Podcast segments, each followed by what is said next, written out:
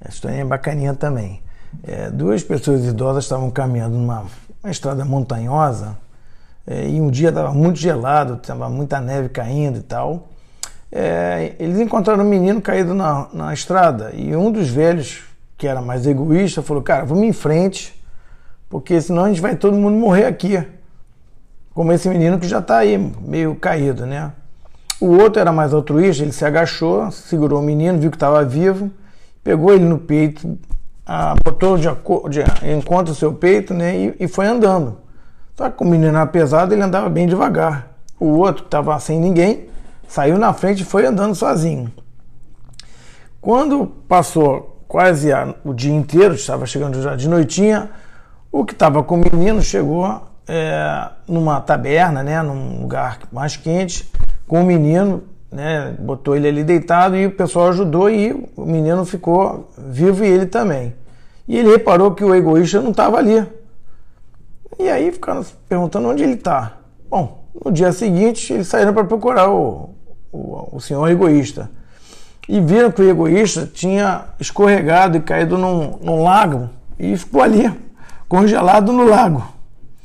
E realmente a gente vê ali que o altruísmo foi o que salvou tanto o menino quanto o, o, o próprio senhor, né? Porque o calor de um para o outro, mesmo pequeno, foi o que salvou a, a ambos. Essa paraxá uma paraxá ser e saiu, e ela fala é, que o Jacó, Yaakov, ele saiu da terra que ele estava, foi para Haram, que era um lugar horrível, é, e acabou encontrando né, as, esposas, as futuras esposas dele, a Raquel, que ele amava, e a Leia.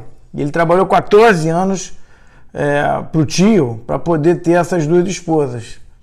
E no caminho, é, dito que ele, ele dorme, ele bota uma pedra, ele dorme nessa pedra, uma cabeça, e sonha com uma escada que vai da terra até os céus e os anjos sobem e descem por ela. E ele viu, ele acordou assustado e viu que aquilo lá era um lugar assim diferente, alguma coisa especial. E realmente aquele lugar é onde é Jerusalém, é o Monte Moriá, onde foi é, erguidos os templos, né, é, que nos aproximam de Hashem.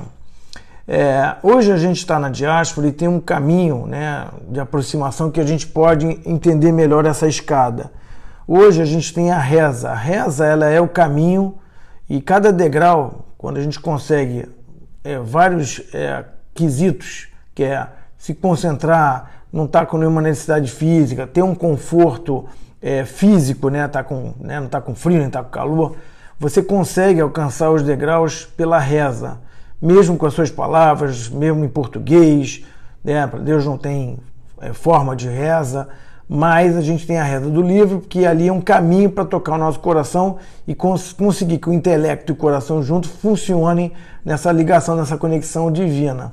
Então a reza é um pedido, esses anjos é como se fossem os nossos pedidos também para Hashem, agradecimentos, e os anjos que descem são exatamente as, as, as mentalizações de Hashem para a gente. Então isso se torna realidade as coisas boas para a gente. Então nessa paraxá tem uma parte interessante que o próprio Yaakov, ele promete né, que o que ele ganhar, ele vai ganhar 10%, vai dar pro, pro, do que ele ganhar, vai dar, vai dar 10% como doação para as pessoas, né? E ele realmente se torna uma pessoa rica. É... Agora, qual a diferença entre Hesed, que é generosidade, e Tzedakah, justiça? E a gente às vezes confunde as duas coisas. O Hesed a gente faz independente se a pessoa merece ou não merece. Nem, você não está devendo nada para ela, você pode fazer, né? Porque realmente você tem uma bondade no coração. A Tzedakah não, ela é uma é uma justiça. É, Deus né, deu a gente uma quantidade, vamos dizer, 10% maior para que a gente pegue esses 10% e faça por ele. Por quê? Porque isso você é, faz com que você entenda de que não veio só por você, veio porque Hashem te deu. E isso que aconteceu com o próprio Yaakov, e isso que aconteceu com o velhinho que era altruísta. Ele deu de si né, o esforço dele salvou a vida dele. Então a gente fala exatamente isso, que a caridade, né, a, a Tzedakah nos, nos salva de coisas. Então que a gente possa fazer muito pelos outros sempre, ajudando todo mundo que precisa e quem não precisa também, sempre separar um pouquinho. Tudo de bom. Eu queria agradecer a todos que ouviram até aqui nossas mensagens, que na verdade não são minhas, são da nossa Torá. E se puderem compartilhar, isso pode ajudar a melhorar a vida das pessoas e impactar o mundo para o bem. Eu recomendo também vocês ouvirem um podcast que eu achei muito bacana, chamado Judaísmo Moleque, com o rabino Shlomo Zaguri, de Belém, que faz um bate-papo assim com pessoas sobre assuntos relevantes da nossa vida e de uma forma informal. Obrigado.